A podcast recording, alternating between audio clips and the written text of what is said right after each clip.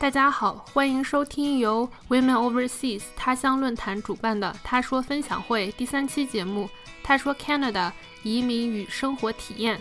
这期分享会，我们邀请到了五位通过不同路径移民到加拿大，在加拿大、美国、中国都有长期生活经验的朋友，来分享了加拿大的移民政策、移民方式和在加拿大东西海岸各大城市生活的不同体验。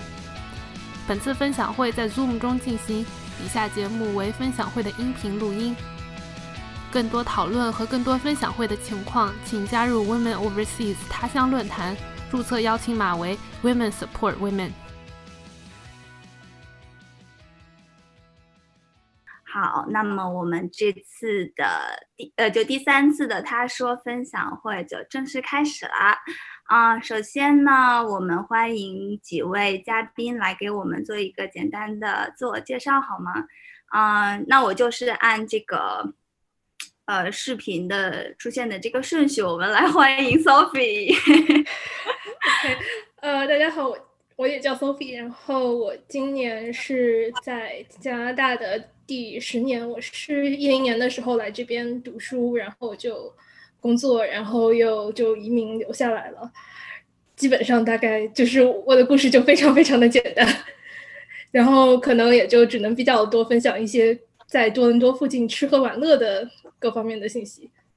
对，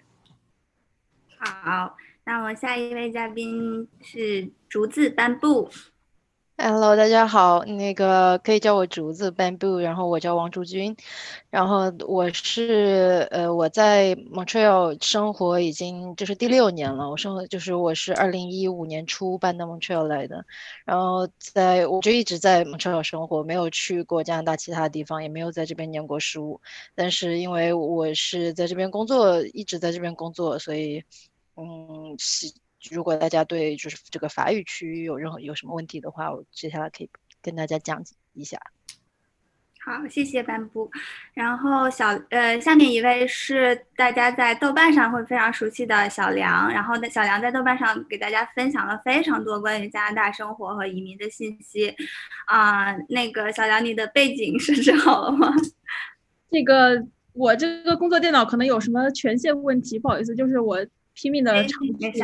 啊，好，那你来给大家做一个自我介绍好吗？啊，好，呃，大家好，我是小梁，呃，我来加拿大有十一年，到现在，我零九年过来的，我住过的地方有卡尔加里、多伦多和温哥华，然后在温哥华的时间最长，住了连续有六年吧，然后六年之后我是去美国住了两年，就工作和生活。然后回国生活了，工作和生活了一年，然后又回到加拿大这边。对，所以整个路线是这样。呃，我觉得如果这个呃来参加活动的同学们有，比如说在美国的对加拿大有兴趣，想知道这两者之间有什么对比，这个可能我可以比提供比较多的 insight 吧。呃，国内我待的时间比较短，所以了解不多啊，但是只知道一点点这样子。呃，这个就是我大概的一个情况。好，谢谢小梁。好，我们下一位也是来自豆瓣的朋友云武，来给大家介绍一下好吗？嗯，Hello，就我就不开视频了，因为我剃了一个光头。然后，呃，我是我是一八年来加拿大的，然后我当时准备出国，我当时是从国内过来的嘛。然后我在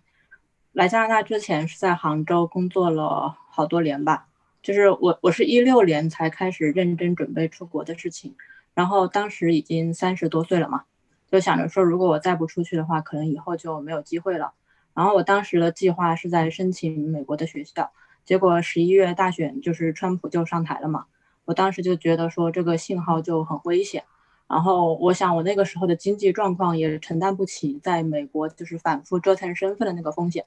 所以我当时就开始要。考虑就是说是不是申请加拿大的学校，结果我当时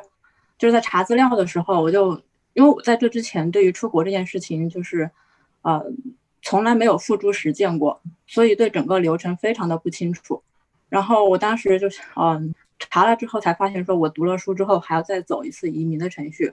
然后我就打了一个电话给一个移民中介，我就说就是因为我想着说以后要准备很多资料嘛，我想把这些资料先办好，一起带到加拿大来。然后等到我读完书再去办这个移民，结果移民中介听完了我的就是背景情况之后，就说你现在就可以申请了，你为什么要读完书再申请？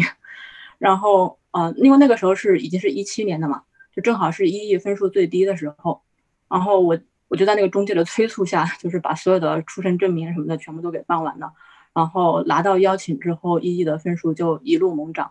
就可以说那一年是我最后的机会，就是我如果没有出来的话，我可能就要另外去读书，然后再去拿工签了。好，嗯，那我我们这个可以待会儿呃，就是详细的来介绍，好吧？嗯，然后我们最后一位嘉宾，嗯，好，我们最后一位嘉宾是那个 Daniel，他是呃加拿大的持呃持牌移民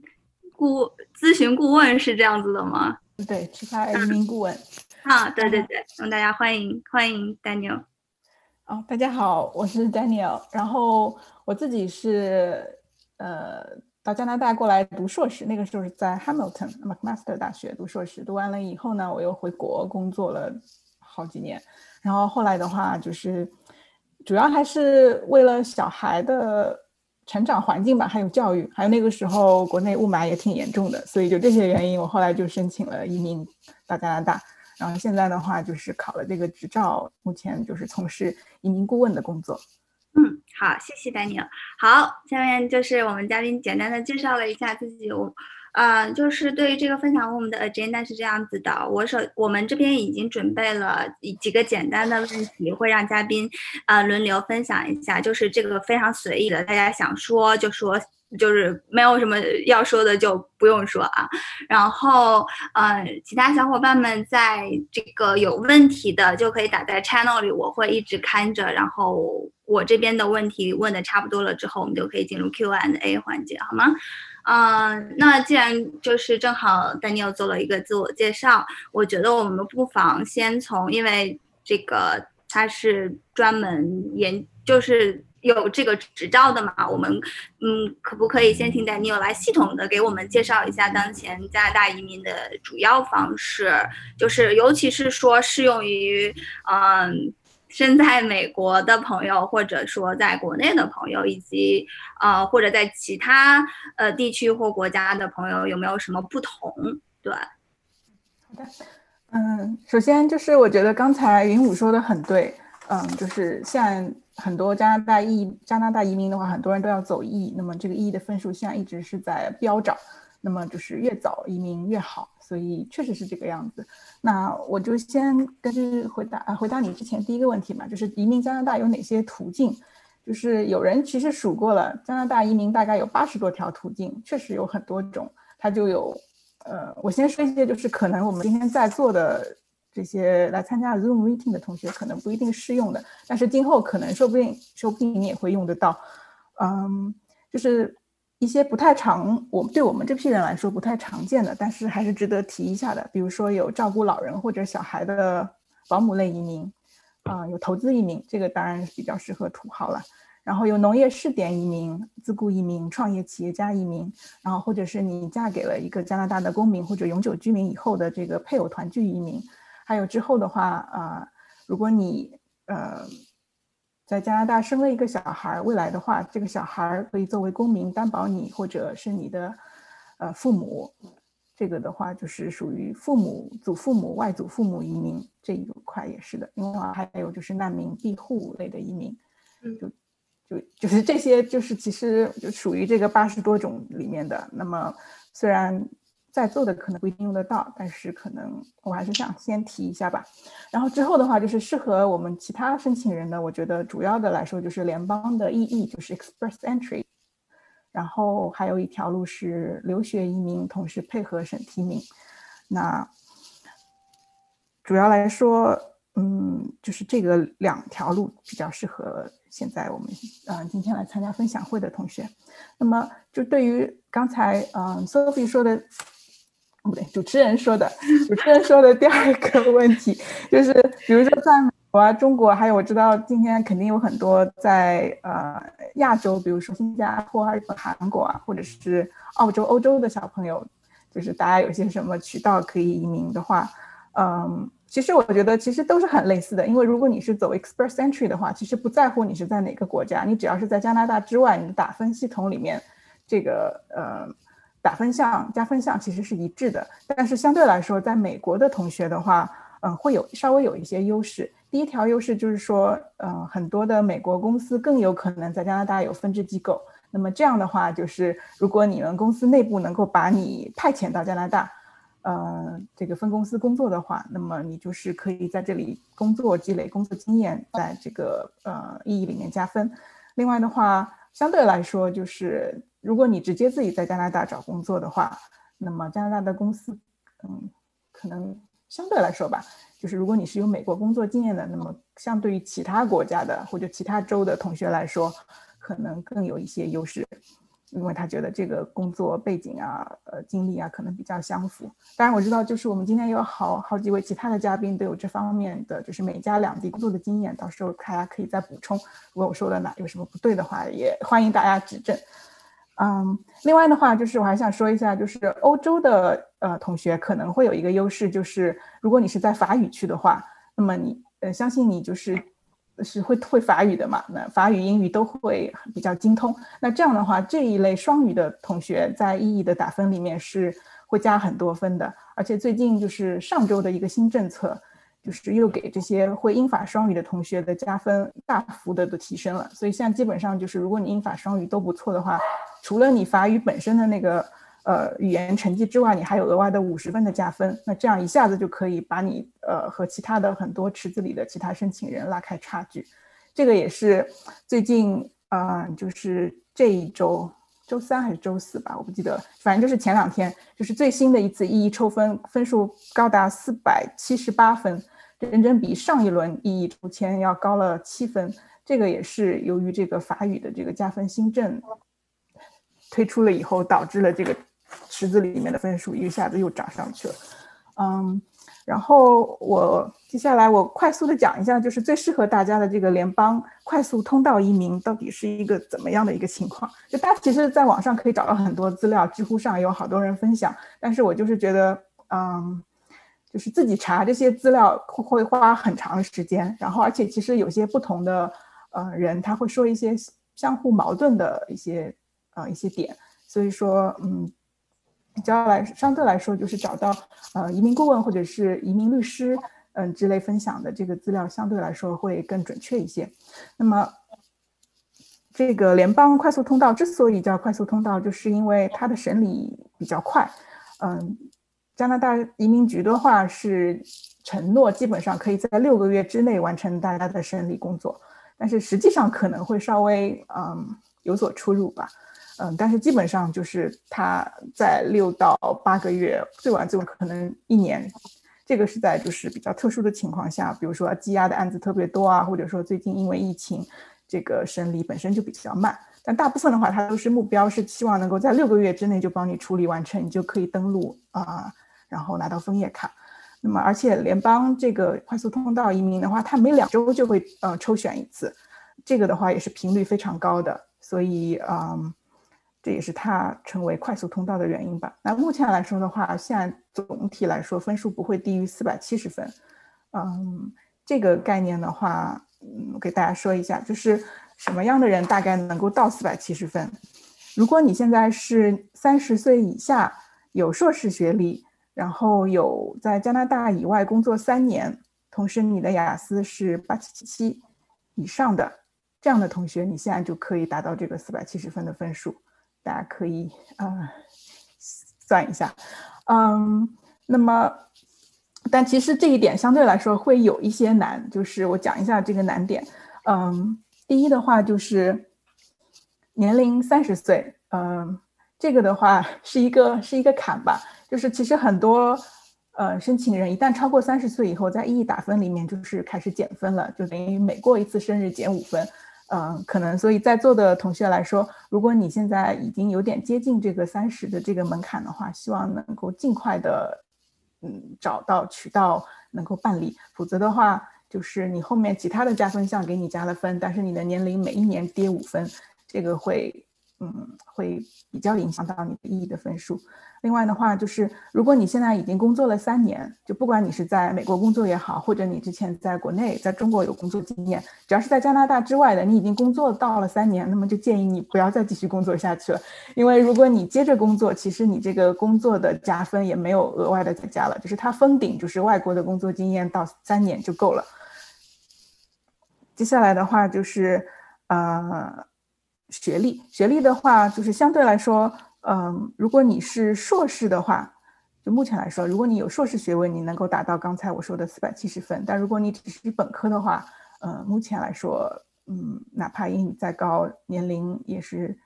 三十以下，哪怕工作了三年，目前还是到不了这个分数的。这个是需要走后面我待会会讲的，可能要留学移民比较适合你。那如果我知道，就是论坛里之前也看到有好多博士同学嘛，那如果你是博士的话，那么嗯，刚才我说的这一条，你可以在年龄上面宽限到呃三十二岁，就是虽然你的呃三十二岁，你的年龄项会减分，大概减了十分，但是因为你有博士学历，它的这个加分是大于那个年龄项的减分的，所以如果是三十二岁以下的博士的话，那么现在你也是有机会直接就可以开始申请的。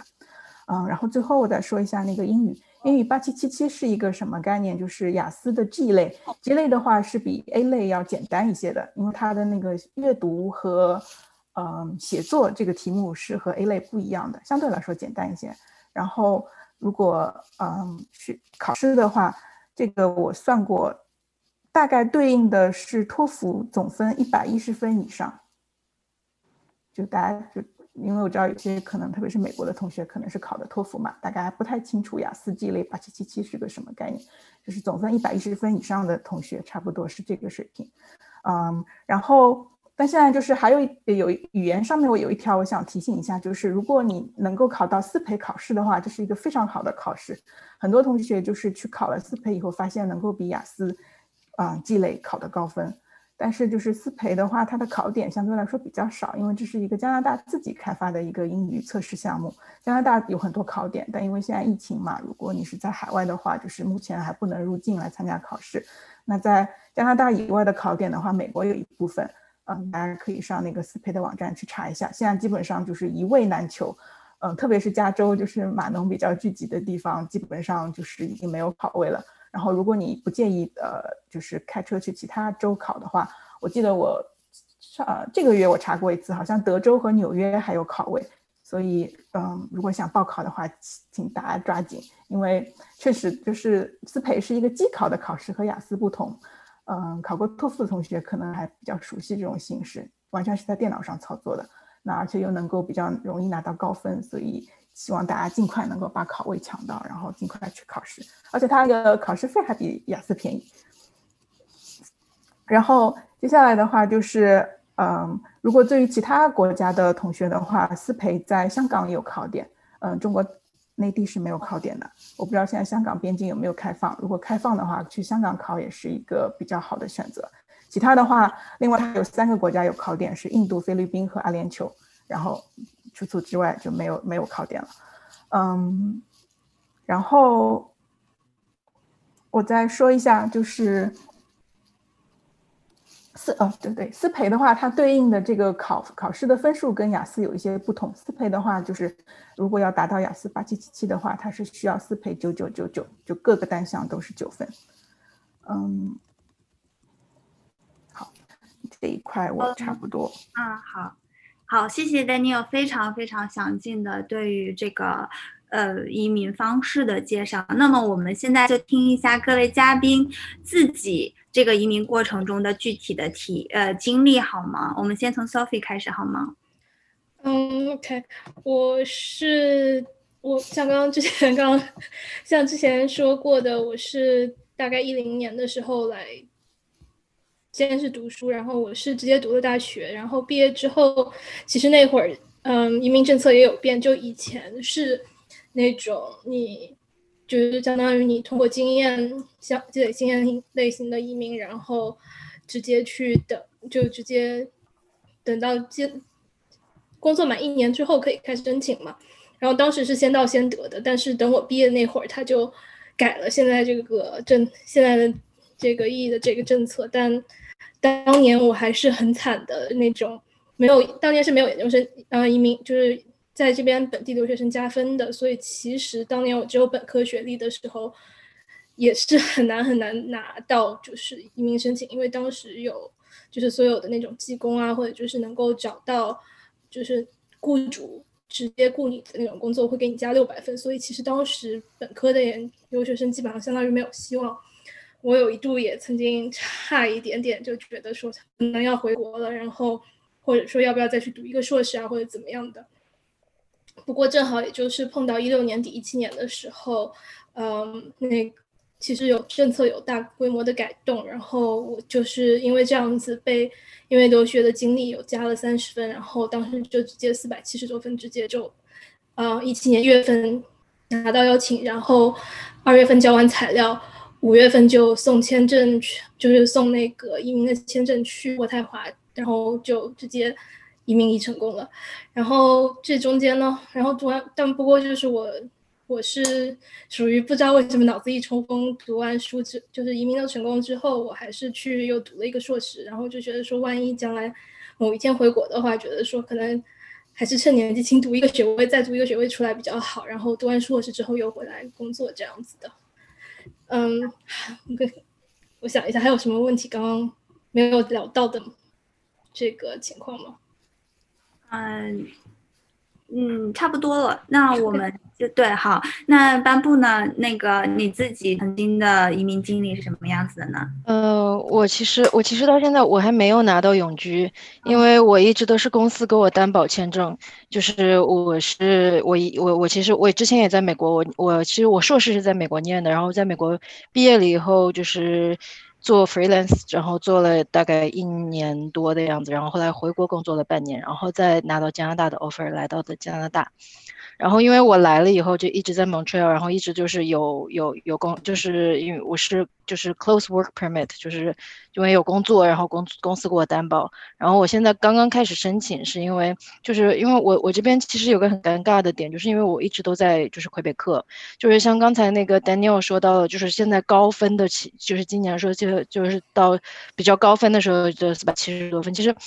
我其实我的分数其实一直都是在四百四百七四百八以上的，但是我没有办法申请那个 EE，是因为我就是在那个魁北克，大概就是加拿大唯一一个他可以自己选择移民的那个省份，就是他不受联邦，就是。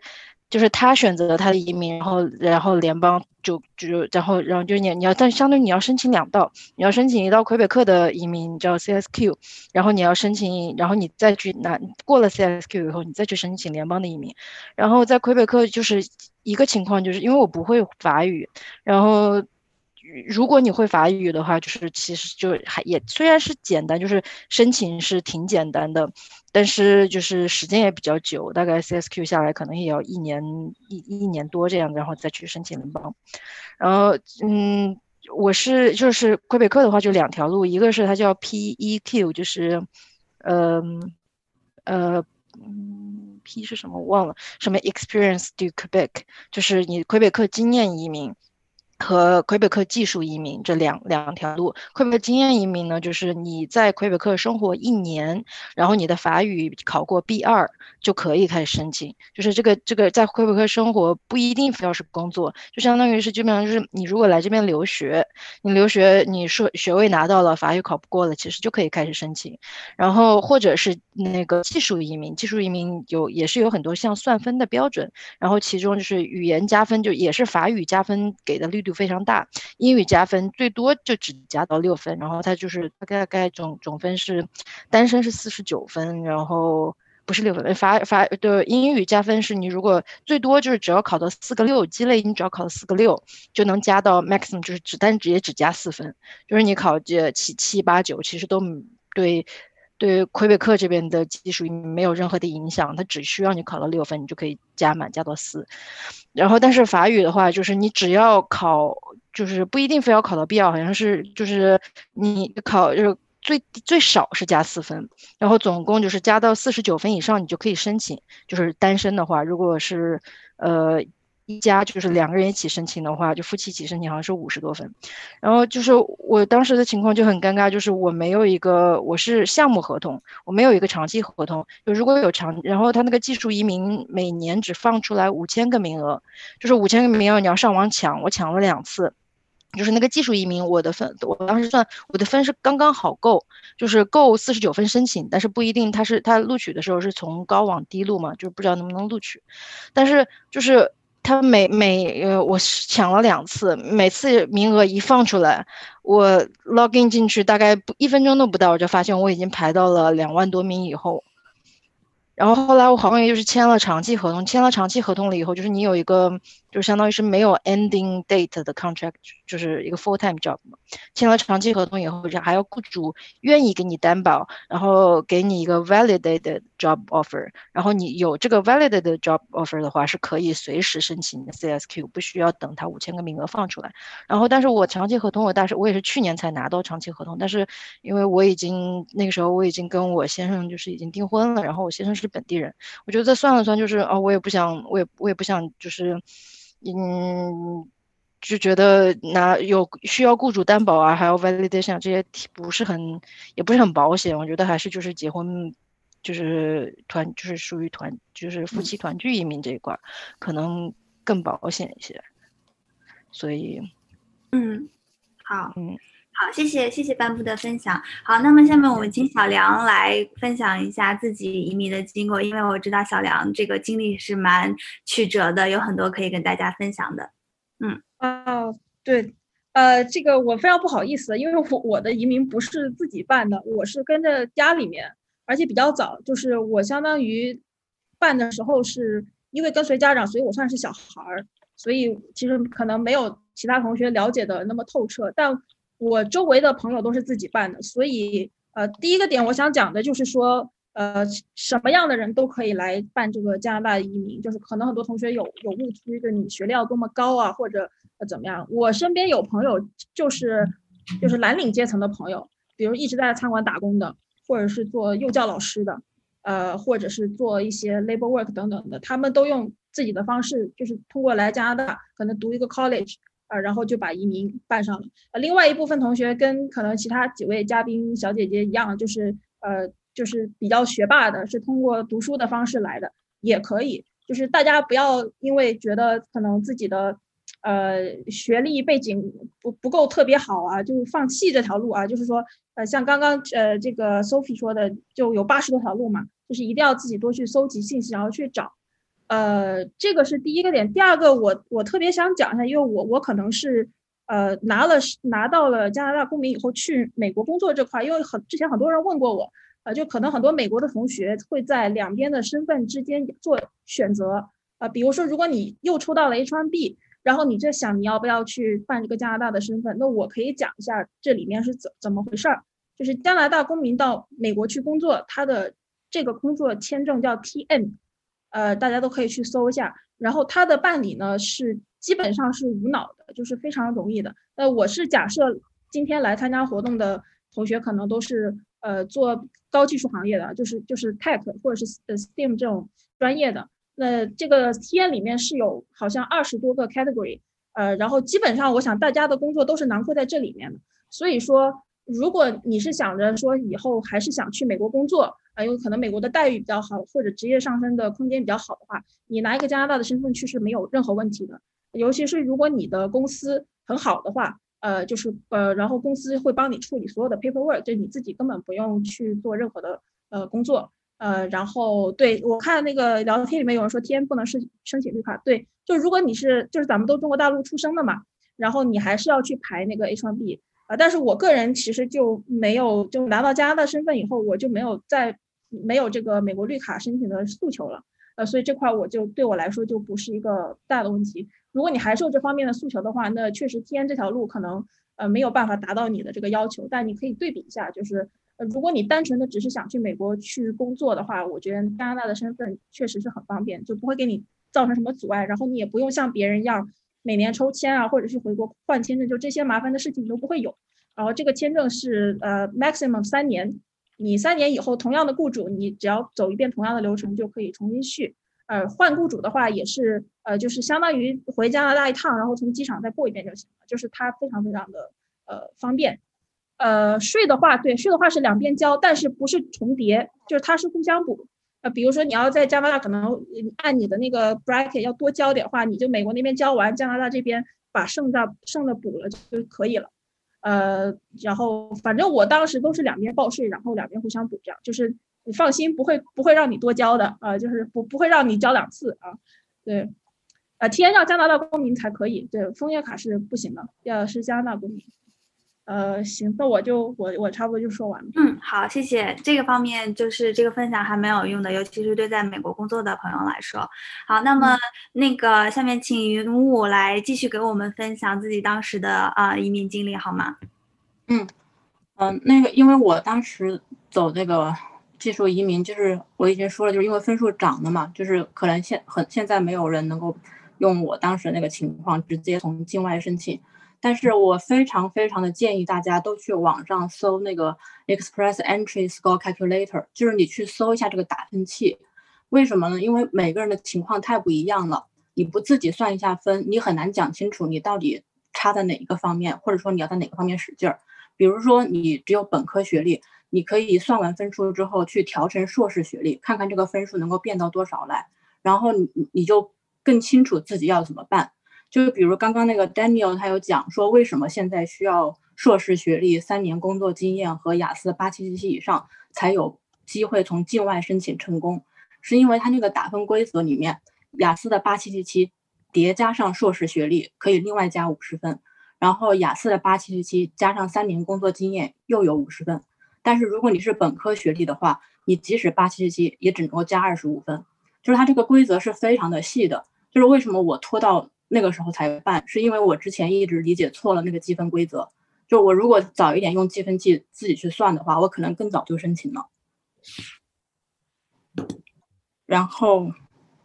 呃，其实除了政府那个官网的那个打分器之外，有很多民间自己的，就是因为政府那个它需要你一项一项一项一项慢慢就是不停的跳换到下一页来，很慢很麻烦。网上有一些更简单的计算那个积分器，然后嗯。对我我自己的情况大概就是这个样子。然后除了除了刚刚说这个打分器之外，就是我其实也非常建议大家多看一下那个呃加拿大的那个政府的官网的那些信息，因为嗯怎么讲呢，就是可能大家在国内的时候不太习惯上官网去查一些东西，但是实际上加拿大的政府官网它提供了特别特别多非常清晰全面的信息，然后。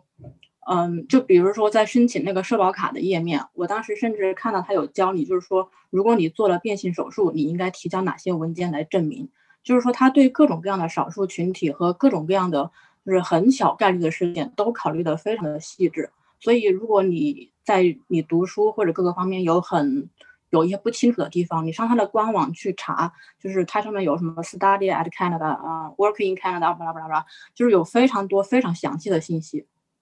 嗯，我大概就是这些了吧。然后有什么问题吗？嗯，博士，嗯，T A R A 这种好像是不行的，因为他要那种 full time 的工作。好，那那个博士我稍微更正一下，就是，嗯，就是博士或者是硕士，你们如果做了 T A R A 的话，在加拿大的话是不可以算工作经验的，但是在加拿大其他在加拿大以外的国家，比如说美国或者其他国家的，这个是可以算的。嗯，好，谢谢云武的分享。然后，那么就接。那个 Daniel 还有一个关于留学移民的这一块还没有仔细的讲，那你继续跟我们分享好吗？哦，好呀，就是刚才嗯，不好意思，我后面一半刚才一下子没有讲完，就是这样的，就如果刚才我说的，就现在直接境外申请的这个可能要求有点高，达不到的话，那么留学移民是一条非常嗯快的，而且比较稳妥的一条路。那么有些什么方式呢？就是。呃，如果打比方，你现在是硕士毕业，只有一年的工作经验，这个工作经验不管你是在中国也好，还是在美国获得或者其他国家获得的也好，都可以。这样的话，如果你现在申请加拿大的硕士，只要你硕士毕业都不用找到工作，你的这个意义分数就已经够了。那当然前提是还是那个英语八七七七。那如果到不得了的话，那么嗯，在这个打分系统里面，你有加拿大的学位，硕士、博士都是加三十分。然后，如果你是其他一年左右的，比如说 college 的项目，这些是可以加十五分。然后，呃，如果你在加拿大能够有一年的工作经验的话，因为基本上你毕业都可以拿到毕业工签，至少也有呃，至少也有八个月。那很多同学，如果你是两年的项目的话，可以拿三年的工签，就是只要你能够凑到一年的工作经验，在这个意义系统里面，就是可以加好像至少四十几分。当然我是算的单身的啦，如果你是有呃配偶的话，那么那个分数可能没有那么高，但是也是很多的分，就是有三四十分，只要工作一年。这个的话，基本上就都可以帮助你达到这个意义的分数。另外，哪怕就是呃意义分数到不了，那这个情况可能就是英文稍微呃有所欠缺，到不了很高的分数。那么这个时候你可以参加好多省提名的项目，就比如说嗯安省的话，安省硕士毕业之前是基本上硕士毕业就可以移民。那现在因为这个竞争实在太激烈了，就是像刚才竹子呃 Bamboo 说的。呃，像魁北克一样，就是一一开放出来就是秒杀的状态，很难抢到的话，那现在就是下半年安省会推出一个打分系统。那么在这个打分系统里面的话，基本上就是呃硕士、博士毕业都是没有问题的，应该是都可以移民的。另外的话，其他省份，比如说曼省啊，或者是东边的海洋四省，就是 Manitoba、Nova Scotia、Newfoundland 就这些地方。基本上都是你只要在当地的硕士或者是 college 毕业，然后你能够找到工作，或者是你工作了六个月，或者是工作了一年，这个不同的省有不同的规则，就是大致是这样的，就是呃可以到时候参考一下具体省的政策。基本上你的你就可以达到他的省提名的要求，然后通过省提名拿到枫叶卡，然后其他的话。就是各个省都有自己的优惠政策，比如说 B.C 省，就是温哥华所在的省，只要你是理工类的这个硕士、博士项目，这个它网站上有一个专门的一个列表，只要是这些，大概有七八十个吧专业，在大概十几所 B.C 的大学里面，只要你是这些专业的毕业的同学，呃，只要毕业之后不需要找到工作，也是直接可以参加 B.C 省的省提名，拿到拿到这个枫叶卡，嗯。所以就是，我觉得留学移民对于三十岁左右的同学来说，我觉得还是非常迅速而且非常稳妥的一条移民途径。因为你过来以后，你在学历，加拿大的学历和加拿大的工作经验，有的甚至不需要加拿大工作经验，这里的加分远远可以帮助你，就是通过省提名或者直接通过移移民。那如果你是三十，我觉得三十五岁以上的话，可能留学移民并不是适合你，因为就是你年龄的这个减分。嗯，会远远的大于你在加拿大积累的教育经历或者是工作经历的这个加分，所以三十五岁以上的话，可能就是要要走其他的途径。那这里的话，嗯，可能就这一类的同学比较少，我就不不再详述了。另外的话，我还想补充一下之前，嗯，小梁说的，就是，嗯，在加拿大拿到身份。虽然不一定是就是直接入籍成为公民了，就是如果你在加拿大是呃通过任何渠道，意义也好，省提名也好，你拿到枫叶卡之后，如果这个时候你是美，你是又是在美国，你是有工签的这一类的人的话，现在有好多的人是住在美加边境的城市，比如说你可以住在呃温哥华附近，温哥华因为房价很贵嘛，所以很而且温哥华离比如说 Washington 呃那个呃也比较。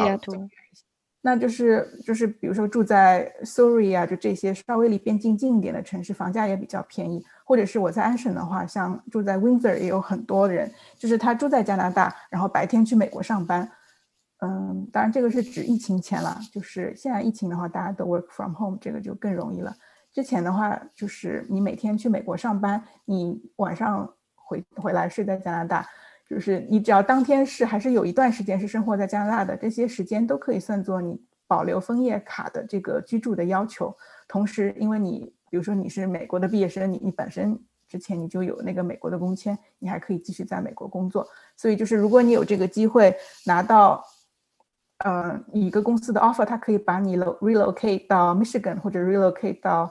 那个 Washington 的话，这个还是比较方便的，嗯。另外的话就是，嗯，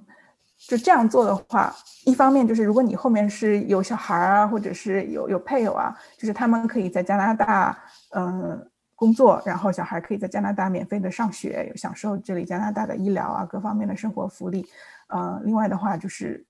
这样每天来回的这个上班，你只要住满。三五年里面住满三年，你就可以申请加拿大的公民。那么成为公民以后，就可以像小梁说的，你就可以办那个 TN 签证，就是再回到美国工作。如果那个时候就是你美国因为留学生留学生得到的那个工签过期的话，那么你还可以通过 TN 的这个签证再到美国去工作。就现在就是边境的城市，我觉得有大量的这样的人，就是他赚着美元，享受着加拿大的福利，就是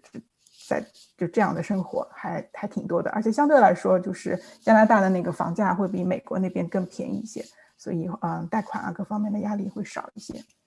嗯，对。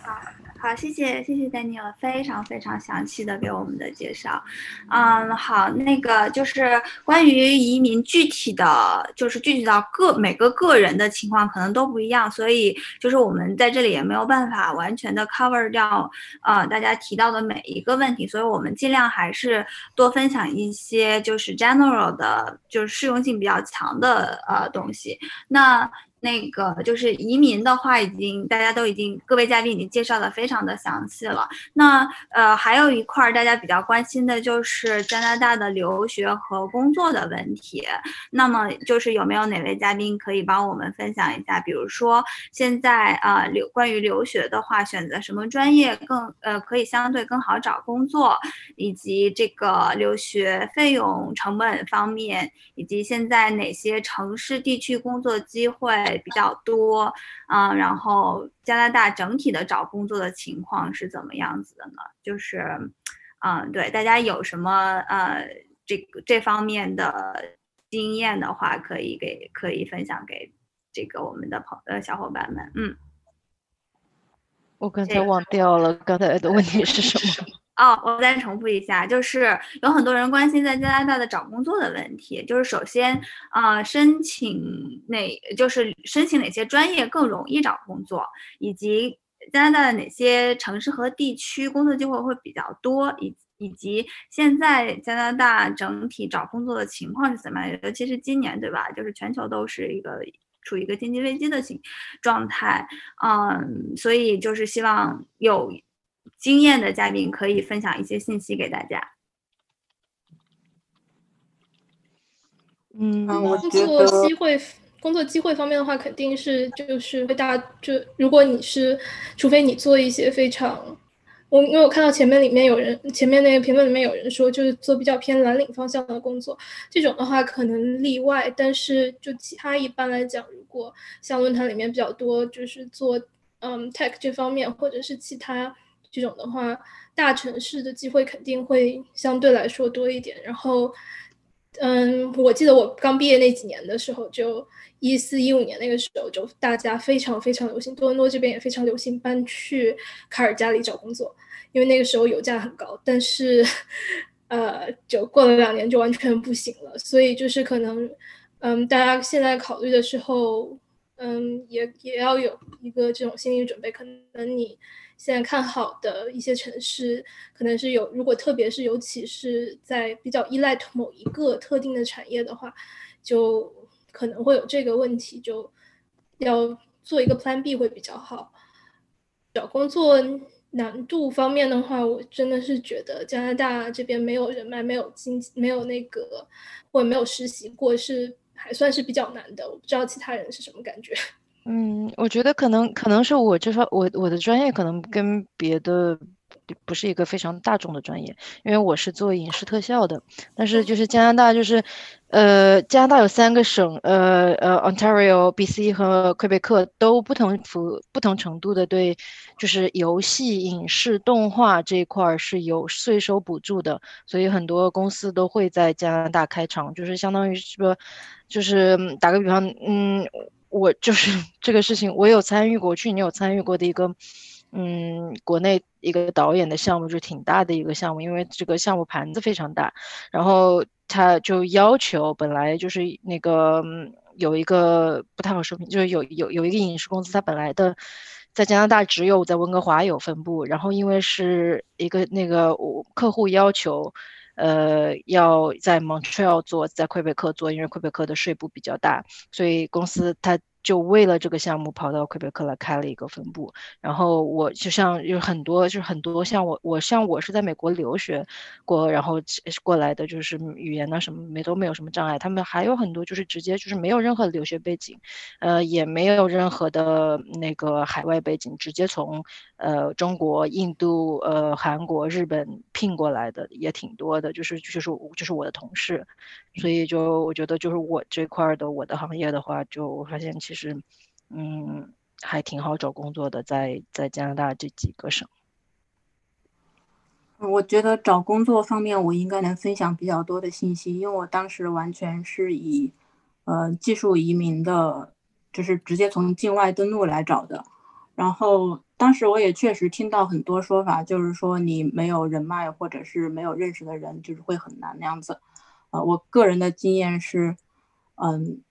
你如果是做码农的话，完全不需要考虑难找工作这个问题。就是我当时登录的时候，我记得我坐出租车，然后有一个印度大姐，她就问我是做什么的，我说我做程序员，她说你肯定会找到工作的。就是我在那个 Women 呃 Women in Tech 那个组写了几个找工作的帖子，我就不在这里重复了。就是啊，另外就是多伦多、温哥华和 Montreal 的工作机会是明显高于其他几个地方的。嗯，然后另外我其实也认识一些，嗯，就是读文科的移民。我觉得积极性以及你在口语方面敢不敢讲，其实，嗯，这个引起的差异会很大。反而有的时候，就是可能会比有没有朋友的关系都都要更大一点。就是我觉得这方面我还想再多讲一点，因为我最近我是从去年开始，就是我我自己又开始招人了。就是呃，我想从 recruiter 的角，就是因为我因为我有做到就是主管的位置，然后就是我可以招我团队里的人。我想从这个角度来讲一讲，就是嗯，那个熟人引荐啊什么这些方面，就只是一个软实力。那最重要就是如就是像我在招人的时候，我还是要看这个人他对待工作的能力。但是嗯。你像我，像比方说，我拿到有我要开始这个项目了，然后这个项目说我们可能缺，打个比方说，我们可能缺要四缺四个人，缺两个 junior，两个 mid level，然后这个数字是我会从 HR 那边拿到，就是他们调过预算了以后，说我们可以就是就是聘。这这么我们可以多并这些资源进来，然后我就可以开始审，就是呃比比比方比方说，我从六月份开始审我的项目，八月份要开始，我一定要是在八月份之前把人都招进来，然后这个就是这个时候其实是谁的嗯材料先放到我面前，其实是一定是有先机的，就是对对于我来说，包对于我 recruiter HR 来说是。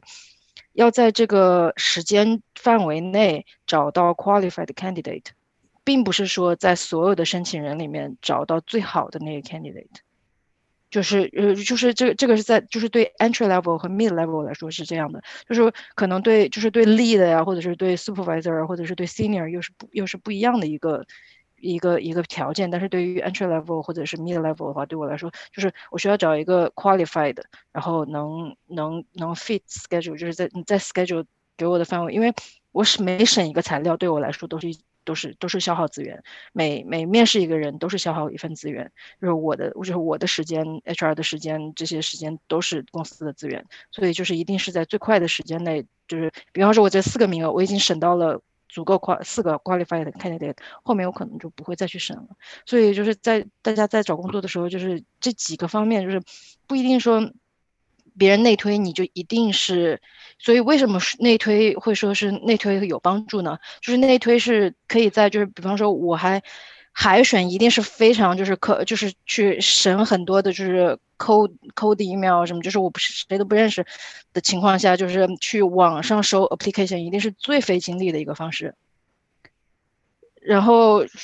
就是所以说，如果熟人推荐的话，这个是他可以，就是他可以，就我的熟人可以帮我 filter 掉一部分，我不需要去审很多很多的材料去看，就是这个人合不合适。熟人给我推荐的话，说就是就是其实是从这个角度去看，熟人推荐有帮助。但是所以说，你如果有办法把你的材料给到有 hiring power 的人面前，就是在他就是就是更越早的到有 hiring power 的人面前，就是其实。这个就已经起到，就是就是就是，其实这个才是最重要的，并不是说熟人推荐就一定是熟人的更好。然后，有没啊？你继续。哦，没有没有没有，我就想我想了一下，然后就差不多就是这些。好好好，小梁有没有跟大家分？哦，丹妮，你要说补充一下，就是，嗯，就是特别是刚才讲的，就是 tech 这一块的，因为我认识挺多印度的做做 tech 这一块的，不管是移民顾问也好，还是就是这一块的工作的人来说，现在就加拿大就是印度的这个码农占比非常非常高，可能美国更高吧，就是对他们来说。嗯，当然，他们本身就很团结了，这一点是我觉得华人需要向他们学习的。就他们有好多内推的机会。另外的话，就即使不是这样，在他们不在他们的圈子里，其实码农现在找工作也是非常容易的。就是每天，就是大家可以上加拿大一些求职的网站，或者是你自己在 LinkedIn 上，可能都会有猎头来来联系你。那么这个码农的工作其实是非常多的，然后加拿大还有一个特殊的工作签证，就是如果这个公司愿意聘你的话，他会有一个快速的工签，差不多是承诺在两周之内给你发工签，你就可以过来工作了。而且现在是不受那个疫情的边境的限制，是可以马上来工作。那么这个时候你就可以有很多方式了，有的人可能可以走那个呃。工作一年，然后 EE 分数到了就移民，也有的人可能他可以通过这个各个省，比如说刚才我记得好像群里面有人问，就是有的省它会有一些特殊职业的抽选，比如说安省它就有专门的那个 Tech Tech Draw，就是他会在 EE 池子里面搜寻一些有他希望的这些，就是基本上是码农的职位的人，他的一些分数线可能没有到四百七那么高，但是他呃可能四百五啊四百四这样，他都会邀请你。通过安省的省提名，然后再成为加拿大的呃联邦的移民。然后 B C 省的话，它也有自己的 B C Tech，所以就是通过这些方式，码农的话都很有机会能够移民。嗯，另外的话就是关于找工作，其实加拿大这个联邦快速通道它分三个类别，其中有一个类别就是技工类的移民。技工类的话，就是挺像之前小梁说的，就是。呃，虽然看上去是蓝领的工作，但其实，在加拿大的话是非常好找工作，而且收入是很高的。就比如说你是，嗯，这可能跟国内的那种想法不一样。比如说你是个木匠，或者你是个电工、电焊工，嗯，就这一类的工作，或者是，嗯，这些可能对大家来说有一些不太想学吧。但比如说你是做一个，嗯，烘焙师或者是厨师，就这些工作都是属于技工类的工作。那他在这个联邦的这个快速通道里面，可以通过技工类这一个移民项目来移民。他对自己这个呃申请人的年龄，嗯，包括语言啊，就是要求都比较低。然后分数也分数线也是他有专门的自己的一个分数线，也是比较低的。然后同时就是各个省的话，他也会根据自己这个省紧缺的这个嗯职业列表，基本上好多也都是这些一类技工类的。特别是还有一些，呃，我记得是。就那些操作大型机器的，比就类似开挖掘机的吧，就类似这种工作，就是这一类的技工，在各个省都是非常缺的。就是如果你不介意的话，其实既想在加拿大找到稳定的工作，又比较高薪的话，其实这一类工作都是很好的。你过来，嗯，安省不是不一定安省了，就各个省你可以去读一个 college 相关的项目，可能两年三年，嗯，就是就是毕业了以后就可以找到一个很稳妥的工作，而且可以移民。好，谢谢 Daniel。啊，小梁有什么可以给大家分享的吗？因为我知道你是做 UX 的，对吧？对对对。呃，我先补充一下 Daniel 刚刚说的那个技工的点。我最近刚认识了一名朋友，他的年龄应该是在三十五到四十岁，然后他是呃他在一个职业列表里的叫 Kitchen Helper 这个类别。他跟我说，他只要在同一个雇主上面工作九个月，他就拿到加拿大绿卡。呃，我不知道具体的细节，但是就是给大家提供这样一个信息，就确实很快啊，这种是紧紧缺的。呃，然后说一下 UX，我的我的专业是 UX，相当于科技行业里面可能没有那么技术的呃这个方面。那我在加拿大目前为止工作过三次，没有一次是通过 network 找的，所以我给大家说一下我的经历。我的第一份实习是在加拿大的 IBM。然后我专门从温哥华去多伦多去做的那一份实习，然后是海投投进去的。然后我读书的时候就是觉得这个行业一定要实习，所以我就是疯狂的海投，呃，最后就砸中了一个这样。我至少投过一一一两百家吧，这个保守估计。然后呃，第二个是我的第二份实习是那个是一个 startup，然后那个 CEO 主动在 LinkedIn 上找的我，然后他就说他对比了呃当时在 US 这个专业在温哥华本地的学生，认为我的履历是最好的，因为我那个之前已经做了那个 IBM 的那份实习，就是有一个大厂的经历嘛，所以大厂的名字肯定是很关键的。那么第三份就是我现在的工作，是我今年疫情之后回来加拿大，呃，因为出不去了，呃，去不了别的地方，我就说那我在本地找个工作吧，就找到了一个工作。然后我现在的公司是美国的公司，然后呢，它是在加拿大的分部，啊，所以顺着这个我就讲一个点，加拿大找工作有一点好是什么呢？我们是被美国的 job market 所辐射的，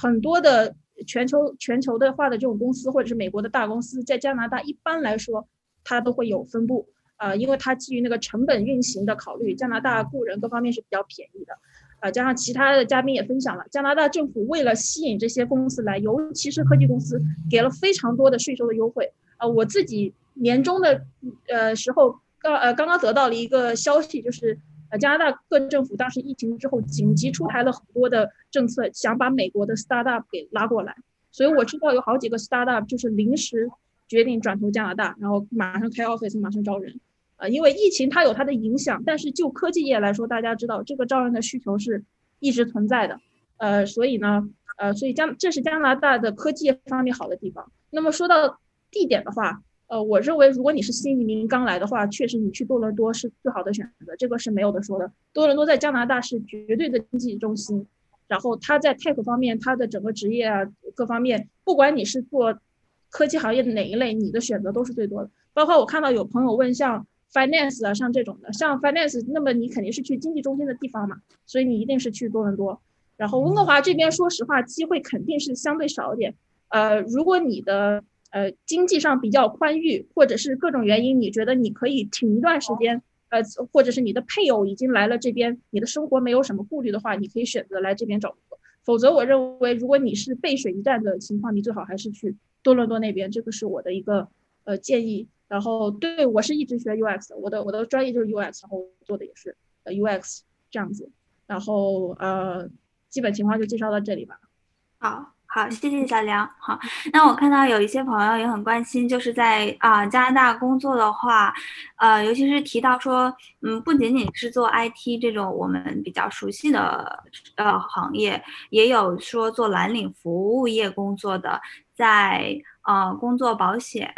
就是比方说养老、牙医、失业等保险如何呢？然后如果遇到失业的情况，不知道政府这方面的福利是怎么样的？就是不知道呃有哪位嘉宾有这方面的经验吗？嗯，呀嗯加拿大这边就是大家都知道加拿大是就是全民免免费医疗，但其实这一块儿就是跟英国是一样的。然后嗯。像我现在的保险，就是公司给我办的保险，就是它有分几个 cat 几个几个几个几个 package。我现在的 package 是包，嗯，还我我觉得还挺挺 standard 的，就是你有一个呃，大概就是年薪五万以上的 full full full time job 的话，应该是都能包到的。那个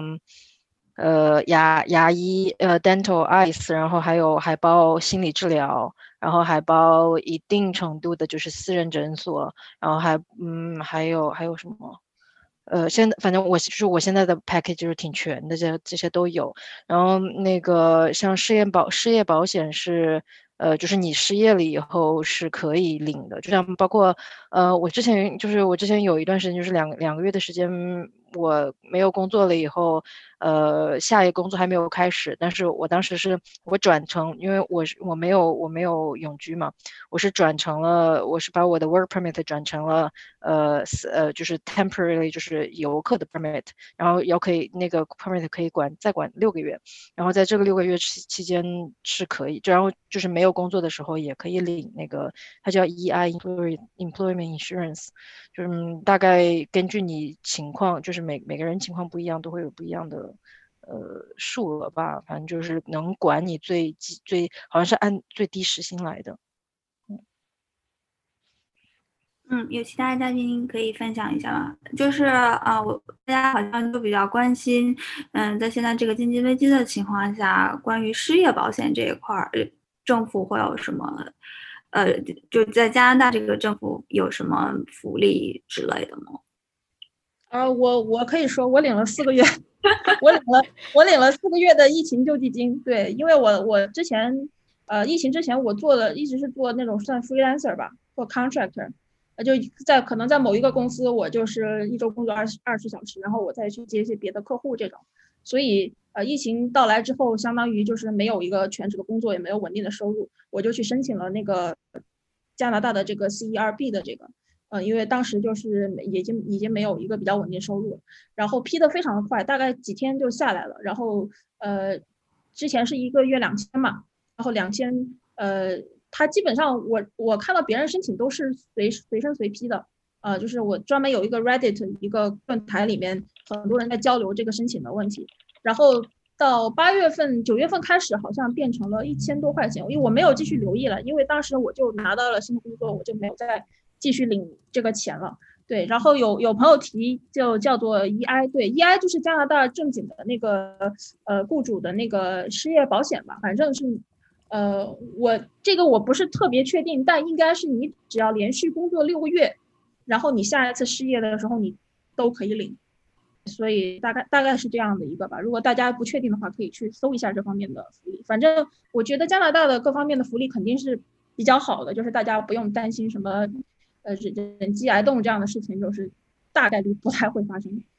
哦，好，谢谢小梁。那现在我就是顺便我插入一个问题，因为提到就是现在经济下行，很容易失业嘛。嗯，有有同学问那个关于工作合同，不知道加拿大的劳动法是什么样的？就比如说像美国都是 at will 是吧？然后就是裁员方面是比较松散的，所以就是他们很好奇加拿大这方面的保证会不会更好一些呢？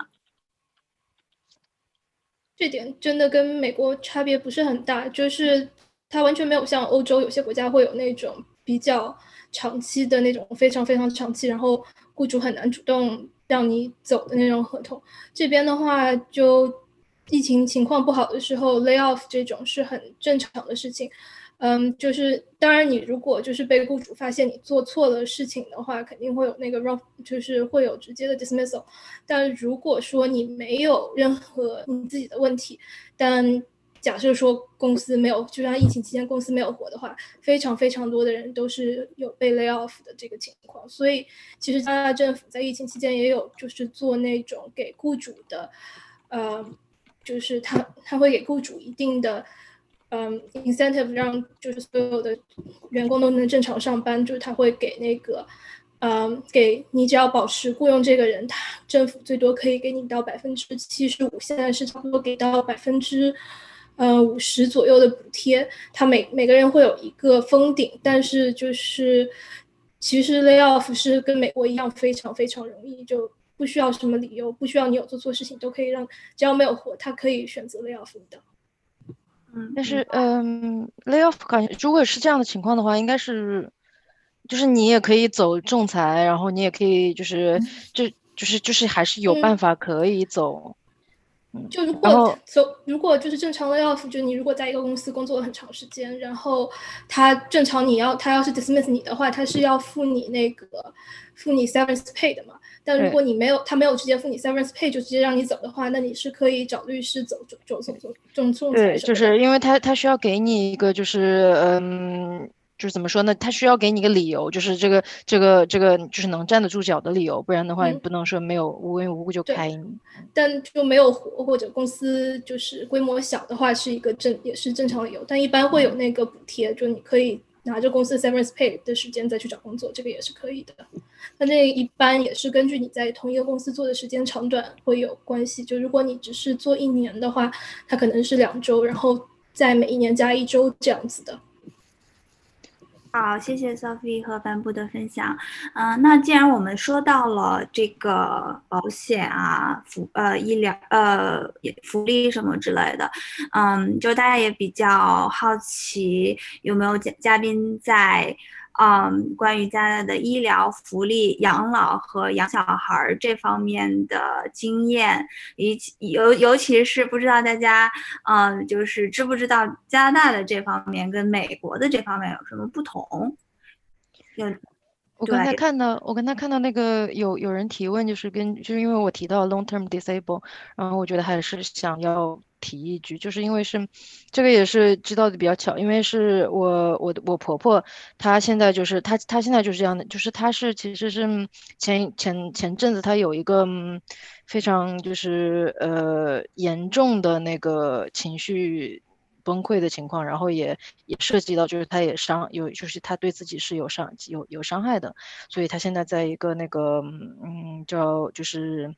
呃呃精神研究机构吧，就这么说。但是他是就是我婆婆是她就是一直拿的是 long term disable 的保险，呃，她因为她她具体的情况就是她是就是她大概是大概是三十年前吧，就相当于是。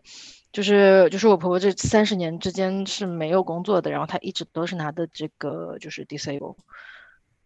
就是是不是这个事其实是这就是有加拿大有很多就是你如果是就是如果你如果如果是公民的话，它其实是有很多这样各各各种各样的就是你呃情绪就是比方说他医生给你觉得就是你的情绪不稳定不适合工作，然后或者是像我之前有个同事他是就是焦虑症，嗯休了一年的长假，这中间是那个也是保险都是就是福利就是钱一直是有拿，嗯。然后就是就是这这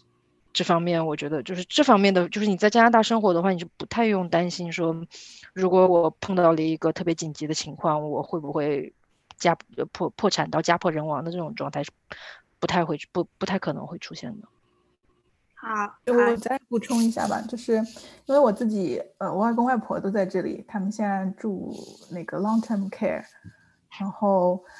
嗯，就是加拿大的福利，就是真的。我之前记得好像是 Sophie 写的，还是谁写的，在论坛里面，这福利真的是非常非常好。就是如果你没有呃工作，或者是你目前存款很低的话，那么基本上你你的养老是没有什么担忧的。就是基本上政府都会帮你安排，然后嗯，费用也是全部政府承担。然后相对来说，就是小孩儿，因为大部分。小孩那个时候，就父母老的时候，他们还要全职工作嘛，肯定也没有办法，就是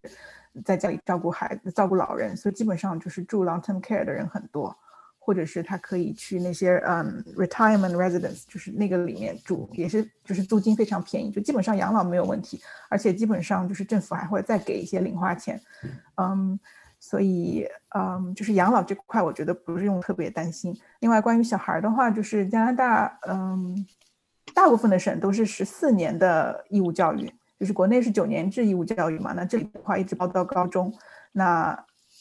安省的话是十四年，可能好像其他省我记得 Nova Scotia 大概只有十三年，就是嗯，不过总的来说就是非常长，就是从嗯 JK 就是幼儿园一直到高中都是全部都是政府付呃买单，然后教学质量的话，我觉得。啊，这些我觉得就不用多说了吧，多讲了，因为大家都应该都比较了解，就是加拿大，就是北美的这一块的教育质量都是挺好的。然后，而且我觉得最关键的就是，就这里的老师的配比吧，我觉得就是师生比会比较低，然后每个小孩可以得到很好的一对一的这个照顾，而且就是对于一些有一些特殊需要的小孩，这里的也会有一些特殊的幼教啊这一类的老师来辅助他们。就是整的来整体来说，这个教育资源，对教教育资源非常好。然后，嗯，同样的话，就是在加拿大，嗯，如果你要去特别好的大学申请的话，其实也有很多很好的项目。就是比如说加拿大这里高中也有好多 IB 的课程，那么通过这些 IB 课程，你还可以申请去美国，呃，那些常春藤高校之类的，就是。就是不管是呃哪个阶层的吧，我觉得还有包括你这个学生自己的个人能力来说，就是它有好多选项，你可以就是高中毕业了读一个 college 做一份很好的这个技工类的工作，你也可以去上大学做更高薪嗯这个科技类的工作，你也可以嗯对，就是有很很多选择，而且我觉得在这里的话，基本上大家都不会有一些嗯个人色彩的这个这个。嗯，戴着有色眼镜来看你，就哪怕你是开开心心的做一个，做一个换屋顶的，就是 对换屋顶的一个工人，大家也会觉得你自食其力，而且，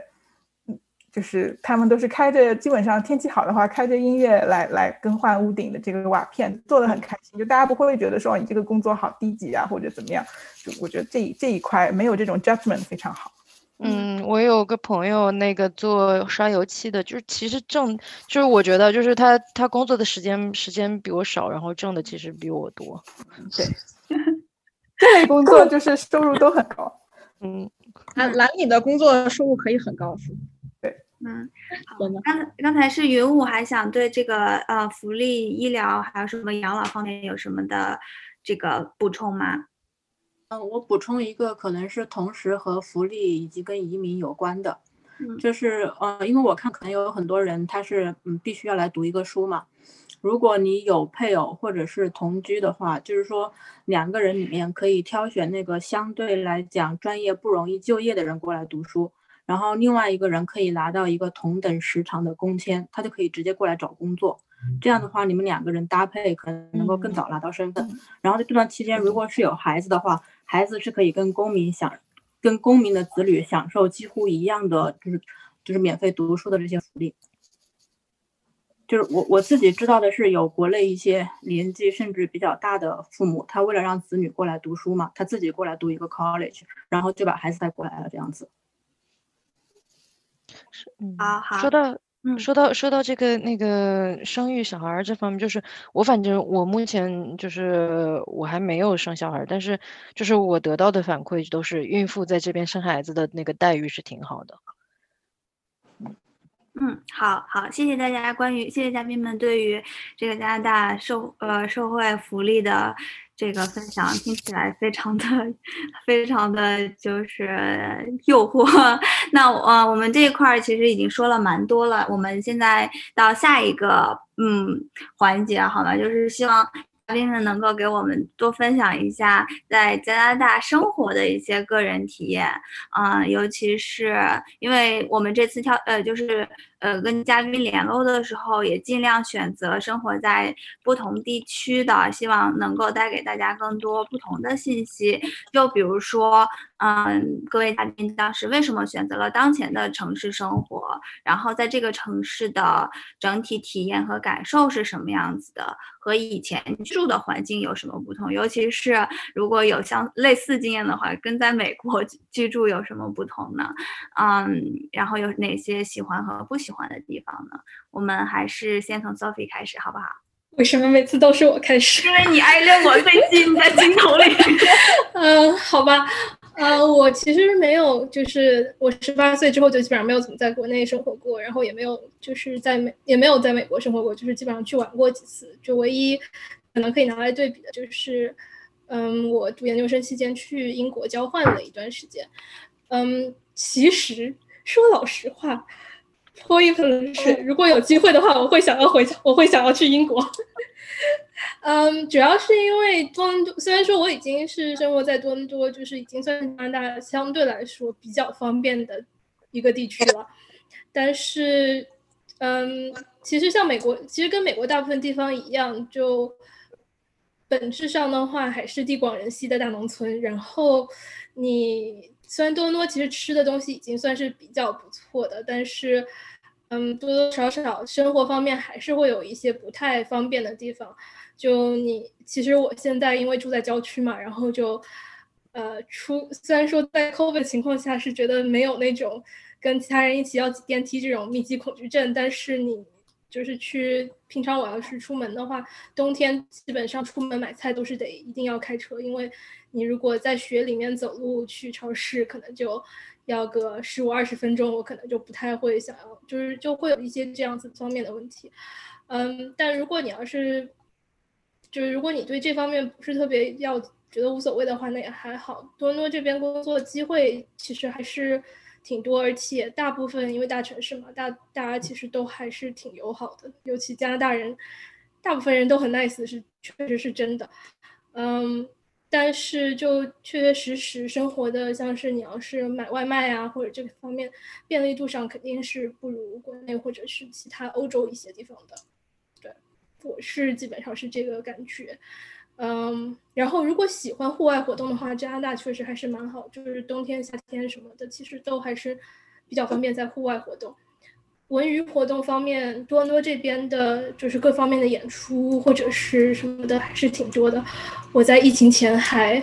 很幸运的去看了，我疫情前三月一号去看了《Hamilton》，然后然后就结束了，然后就觉得说，嗯，好吧，可能就是如果之后两三年都没有，我至少这一票是值回来了。好羡慕。赶上了，对，就是然后就就 cancel 完了之后，现在都不知道后面能不能回来了嘛。所以就是如果疫情结束之后的话，像多伦多这边的文娱活动其实也还算好，就是大家如果喜欢这一块的话，嗯，大部分的，就是比较有名的剧啊什么什么的巡回演出的时候，一般来讲多伦多这边肯定会有来，所以，嗯，专利到这里了，好。好好，谢谢 Sophie 啊。那下面 Daniel，你能跟我们分享一下你居住的地方的生活体验吗？啊，好，我现在住在安大略省的 Windsor，就是我刚才说的在美加边境的城市。嗯，过一座桥或者过一个地道就到美国那个 Michigan 了。嗯，这这个城市就是我当初来，其实是因为我来的时候怀孕了嘛，然后我那个时候想，我就来我阿姨在的城市。这样可以，他就多多少少能够帮我照顾到一些，呃，然后目前的话，我暂时还没有要搬离的这个意愿，嗯，但也有可能未来会想去大城市，嗯，就是怎么说呢，就是看每个人吧，有的人可能比较喜欢大城市的这些，呃，嗯，繁华也好，或者是有好多吃喝玩乐也好，嗯。但有的人可能觉得田园的生活比较好，所以我现在自己还在找这个平衡，还没有确定到底哪个比较适合我。嗯嗯，但但就是对我这个边境的城市来说的话，我觉得它的好处就是，呃，一个是就是去美国上班的这个我就不再重复说了。另外的话就是它房价比较便宜，就是相对来说多伦多或者温哥华来说，我们这种小城市房价大概三分之一吧。嗯，就是一幢就是那种。House 就是别墅这样的房子，嗯，大概现在平均价在四十万加币吧，那么就是差不多两百万两百万人民币，对，就比较便宜。所以现在还有好多投资客，呃，这个这个投资客，特别是多伦多来的，就是他在多伦多买一套房子，可能嗯，就是在在温莎可以买三个房子，然后租金其实温莎的租金也并没有比多伦多便宜很多，所以他可以同时。收租收三个房租，就这，它这个回报率非常高，所以现在有好多就是大城市来的投资客还挺多的，嗯，然后的话就是，嗯，虽然就是我们这里没有多伦多、温哥华那么多的文化娱乐活动嘛，如果要去的话，就是要开车到到大城市去，但是因为贴着美国，所以一旦有什么演唱会啊，或者什么很好的这个什么迪士尼的演出啊，基本上那个底特律都会有的，所以就是大量的人就是到时候过关去美国去看。当然，现在因为疫情，这个福利也享受不到了。另外，还有一个优优惠的地方就是，嗯，就好多人就是网购的话，因为美国东西多，而且又便宜，所以就是大量的人是把，我们还专门有一个服务，就是在在呃底特律有有好几个收件服务，就是你可以网购把东西放在那儿，然后我们到时候就开车过去拿，然后再再再进来。有的时候会要被收税，有的时候就是边境关就很很 nice，然后就放你过去，那就不用缴税。这样的话，就是可以享受美国的这些，呃，网网购的这个快乐。好，谢谢 Daniel。然后啊，那个我还蛮呃想听一下小梁的分享的，因为我知道小梁居住过很多地方，在湾区，然后在国内，然后又到温哥华，对不对？对对，我我住过地方，按顺序说，卡尔加里、温哥华、多伦多，呃，湾区，然后国内北京。然后又回来温哥华是这样子，呃，刚刚那个丹尼尔也分享了，就是温哥华有两个靠近美国边境的地方，一个就是大多伦多地区，一个就是温哥华。那大家可以类似的想象，多伦多就是像纽约一样的地方，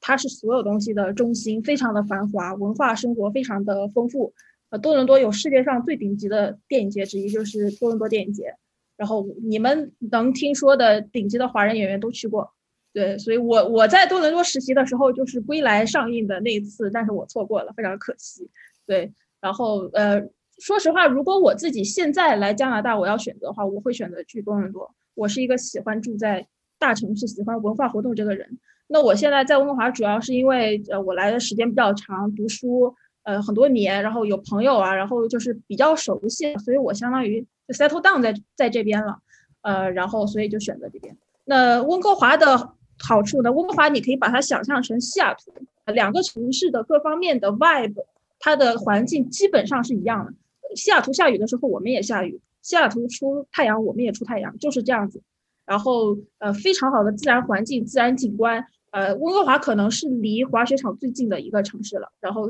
全球顶级的那个 Whistler 滑雪场离我们就是两个小时。然后温哥华的当趟对面就有几个雪山，就是你最快能滑到雪的时间是半个小时，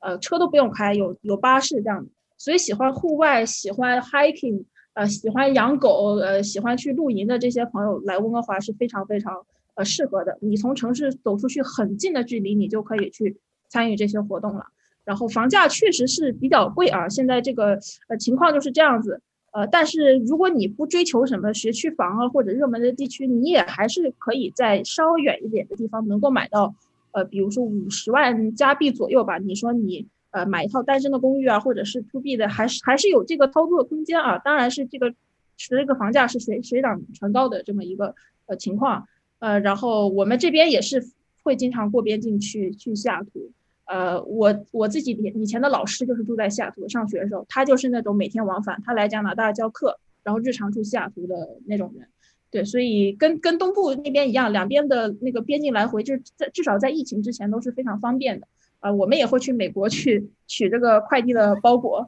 对，干同样的事情。对，然后。呃，比较极端的，我见过像以前华人老移民有那种专门去美国加油的那个车后面几个油箱放在那里，我都特别害怕说他车炸了什么，就特别危险。但是会很多人会干这种事情。还有早年去美国买牛奶，就是一桶一桶的买。对，现在可能干这个事儿的人少了，但是以以前真的很多就是新移民想生活比较节省的，都会去干这个类似的事情。对，而且美国 Costco 的那个货物比加拿大 Costco 丰富的多。就是去美国采购的也很多，对对对，对，所以我给大家的建议啊，不好意思，建议就是说，如果你喜欢文化生活，你就去多伦多那边，然后哦，多伦多旁边你去魁北克，魁北克是一个非常漂亮的地方，真的就是整个北美唯一有欧洲风情的地方。对，我觉得文化生活的话，确实是。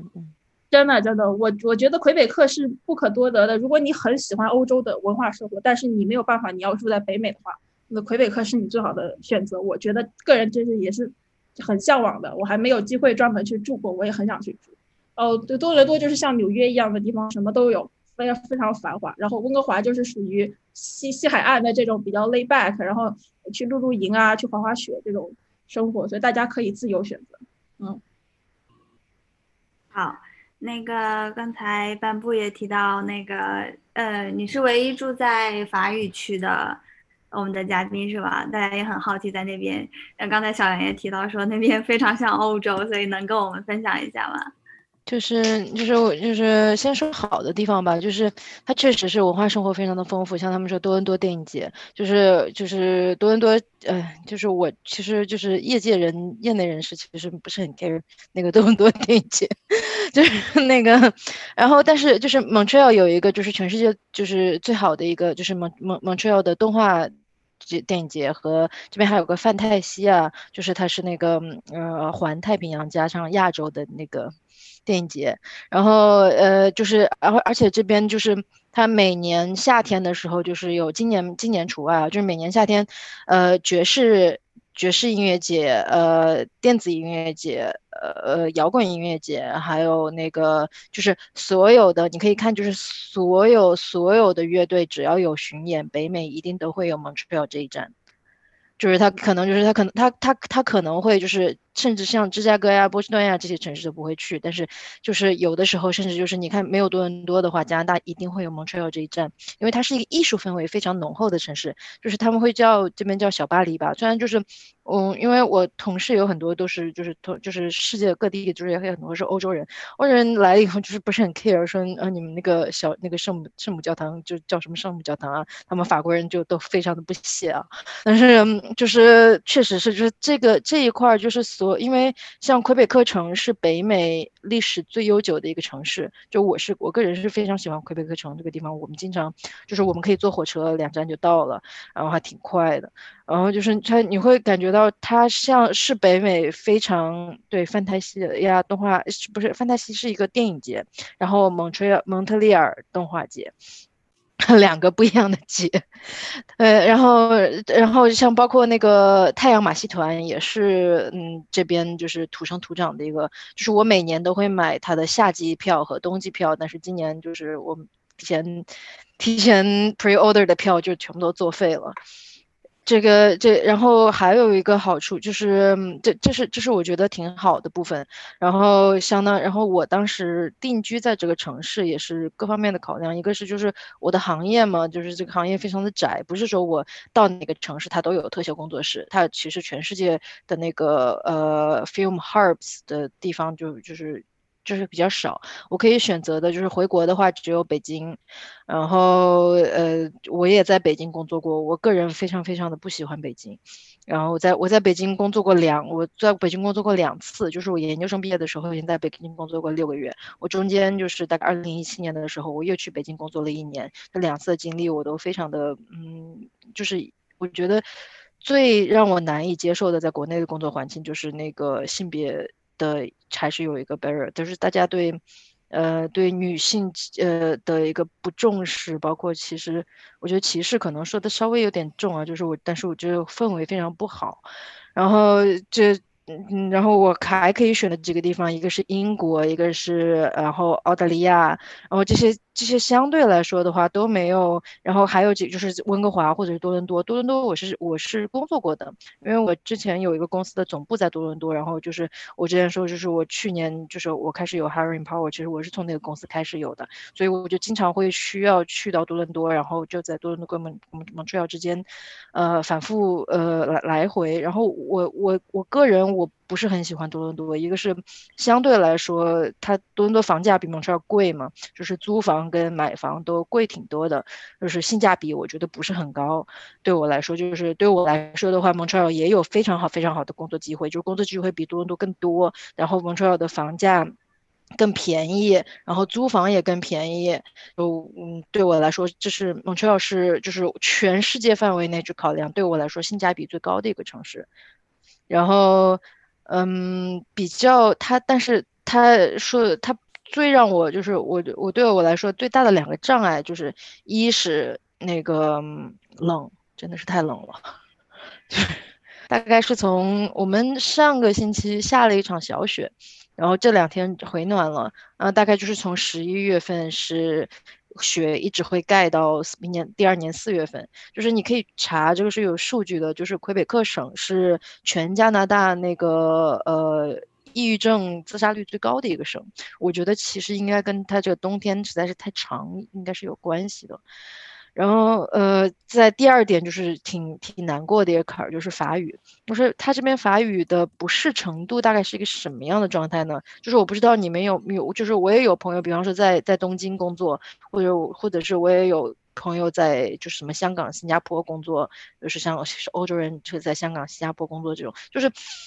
你不讲中文或者是不讲日文，你是可以生活下去的。但是你肯定是就是，但是你肯定是跟他那个主流文化是有一定程度的脱节。就打比方说，呃，我去医院，我是可以找到会，就是护士跟医生都是会说中文的。但是不巧就是，就比方说，我有一次陪我朋友去急救，我朋友把手砍了，呃，不是不是砍了，就是是划把手划到了挺大一个口子。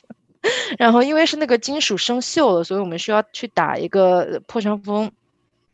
所以我们就只能去急救，然后我们碰到的头两个护士都不会讲讲英语。就是第二个护士会讲，但是英语讲的非常的不好。我们就是沟通花了很久，就包括今天我在开始 check check 就是买东西的时候，也是那个开始其实是想问我说我有没有学生卡，学生卡是有额外额外的折扣的。然后我当时就是我当时愣在那儿，我不知道他在我我不太确定他说的是不是这个，就是我有听到 school，然后我也不太就是有口音，然后还是就是我老公在边上就直接帮我帮我翻译了。然后我是觉得这一点我是挺幸运的，就是自从我找了这个本地人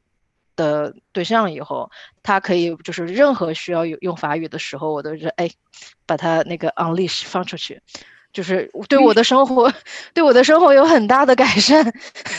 对，就是就是在这之前，我是我是没有，就是我觉得我现在对。Montreal 这么 comfortable，其中一个原因就可能就是法语对于我的障碍没有像之前那么大了。就是之前就是，嗯，它它不影响。如果你的工作就像我我工作的话，我是不需要用法语的。就是你工作是可以用英语工作的话。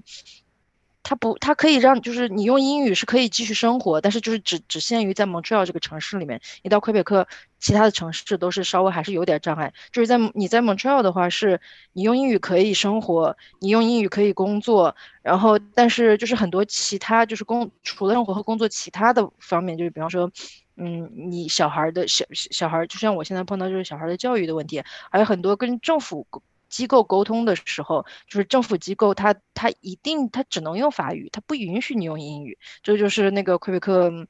就是政府这一点，我也是，就我觉得怎么说呢，可以理解吧。他想要保持自己的文化，不然的话，像很多。像像打个比方说，我们国我们国内藏语啊、维维吾尔维吾尔族维语啊，什么这些全部都慢慢的就一代一代在流失。他们想要把他们的语言保护住，因为他们确实是就是英语包语包围法语的一个情况，我觉得可以理解。但是就是你真的是去到，就像我是我想我想要申请那个魁北克的技术移民，我想看一下，就是我能不能不不用我老公，我自己申请移民。法那个网站就是魁北克的官方网站没有英语，他不给你一个英语的选项，它全都是法语。就是这这个方面，就是这些，就是对我来说最大的两点障碍，就是一个是它太冷了，一个就是法语确实还是有一点点稍微的嗯不舒服。我觉得一一个一一家里面就是两口子的话，至少有一个是会的，我觉得就可以了。就像我有我有挺多朋友，就是嗯自己全职工作，我有个朋友我自己全职工作，然后让老婆去学法语，然后这样子的话就发现就就是。两个人就还过得还挺好的，然后还有一点的话，我觉得就是需要拿出来提一下，就是找对象这个，呃，就是魁北克蒙特尔这一块儿，你如果是只想要找一个华人的对象的话，就是华人女性的婚恋市场其实不是不太好，因为我自己我不知道为什么，我就是我自己觉得，嗯，这边的华人的。男性的群体的质量都不太好，就是，但是如果你是，就是就是方面我们可以继续的探讨一下，大家在其他嘉宾有经验的也欢迎分享啊，我我感兴趣。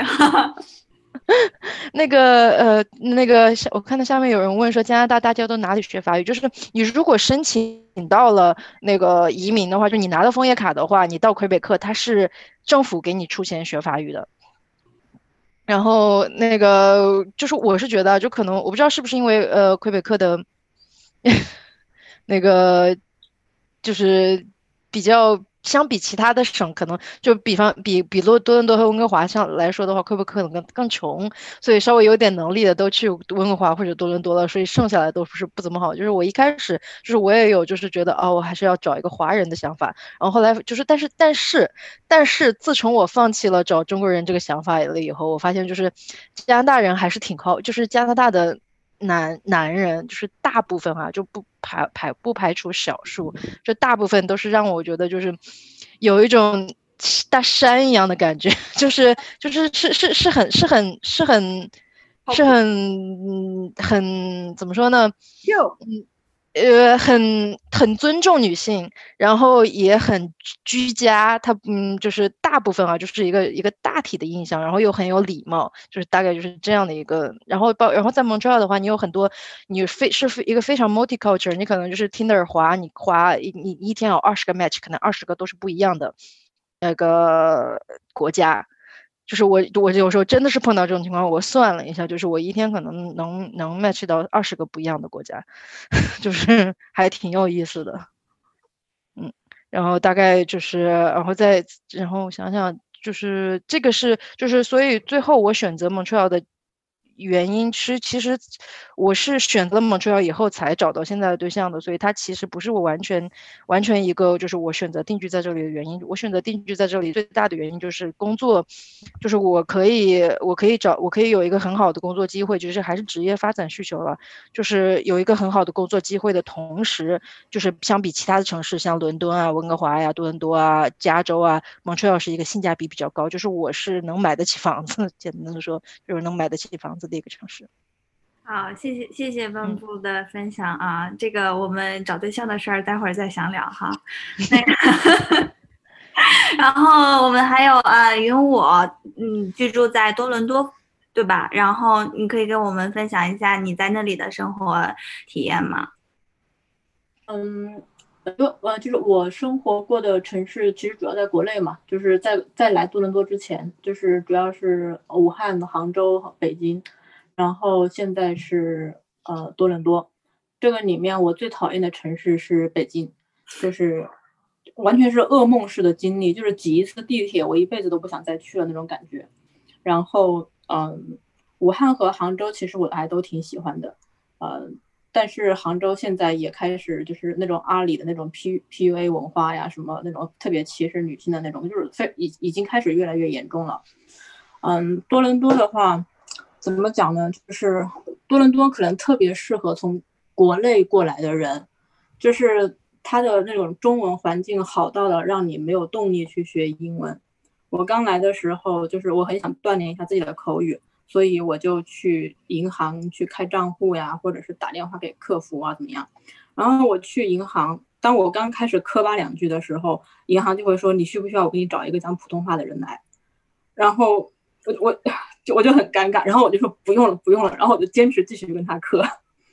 然后呃，另外一个方面是呃娱乐方面，大家都刚刚都讲过了。呃，我主要讲一下吃的方面吧。吃的方面是嗯，就是中餐你不能够直接跟国内对比，那是就是说特别好的肯定没有办法 match 到国内。但是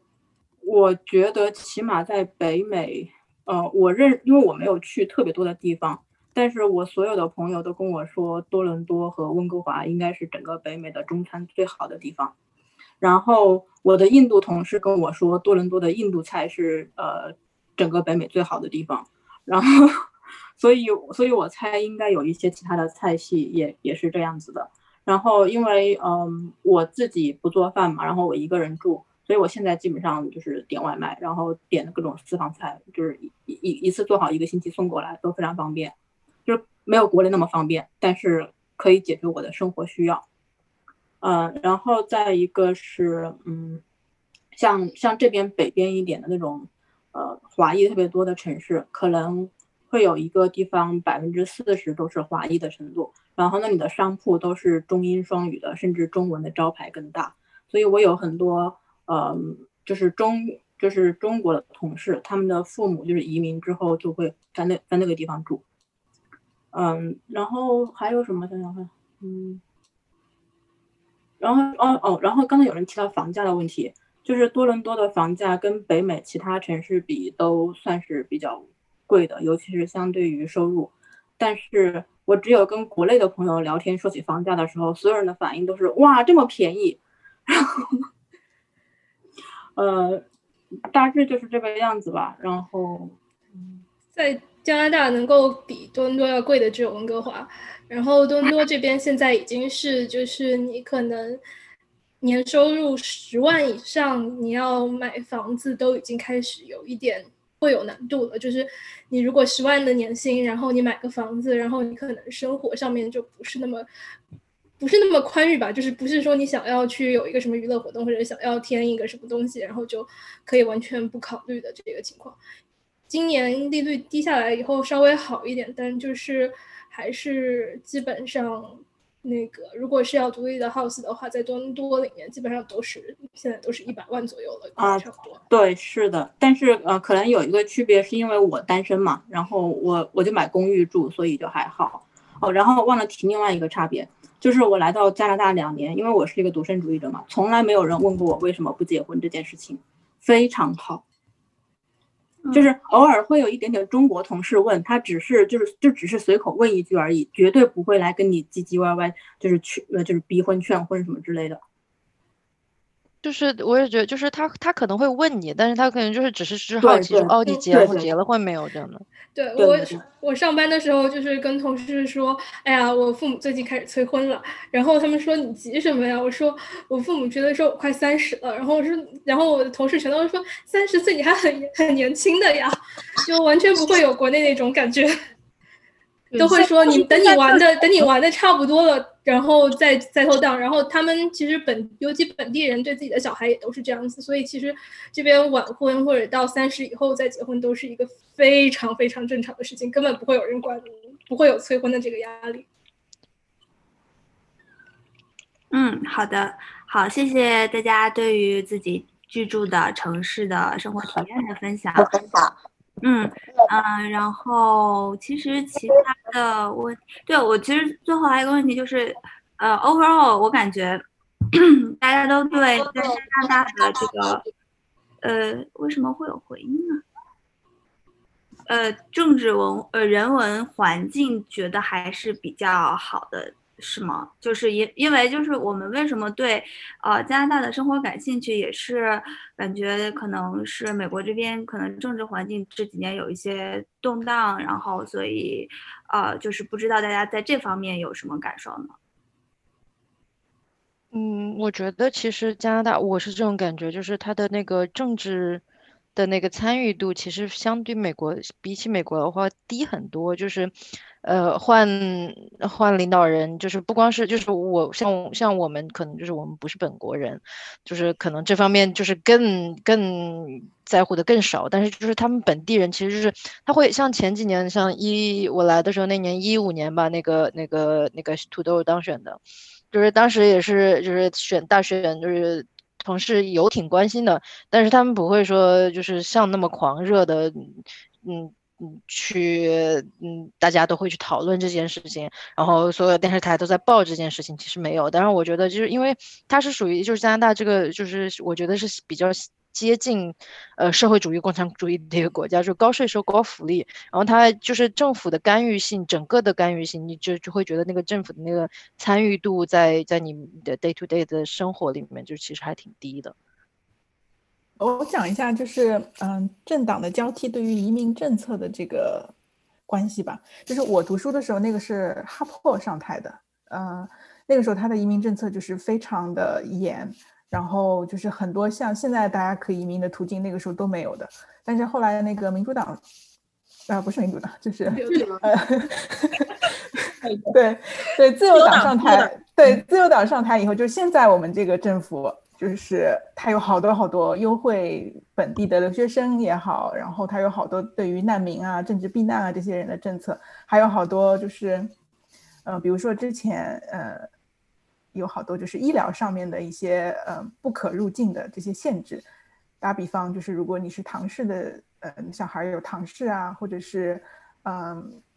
呃艾滋啊这之类的，就之前的话就是移民上面会把你就卡住，但现在的话就不会。就是它会有好多就比较更人性化的这些这些政策出台，而且我觉得就是下一任很难说，如果是保守党上台的话，那很有可能就是会影响到移民政策又会收紧，或者说他会嗯把之前一些嗯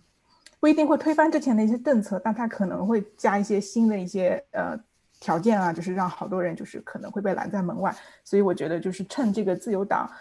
嗯，还在台上，我们土豆还是 总理的时候，能够申请移民还是比较好的。嗯，呃，其他嘉宾还有什么任何对于在加拿大生活感受的体验吗？什么都可以哦。嗯。如果没有的话，因为我们这个时间也挺长了，然后就辛苦各位嘉宾了。还有很多呃，就是我看到大家提到了一些呃问题，我觉得是比较具体的，然后没有办法一一的在这里解答，所以我是呃欢迎大家那个到论坛里面，呃像 Daniel，然后 Sophie 和半步，就是你们可以呃私信他们，他们就是大家肯定都是很很乐意去。呃提供这些信息的。然后小梁和云武在豆瓣上也是很，就是他们的名字在豆瓣上的 ID 也就是呃这这两个名字，你们可以搜索，然后呃就是询问他们一些信息。因为今天真的是，尤其东部时间也可能比较晚了，我觉得我们差不多就这样。好，谢谢各位嘉宾，今天真的是听到了非常非常多的有用的信息，对，谢谢大家的分享，好。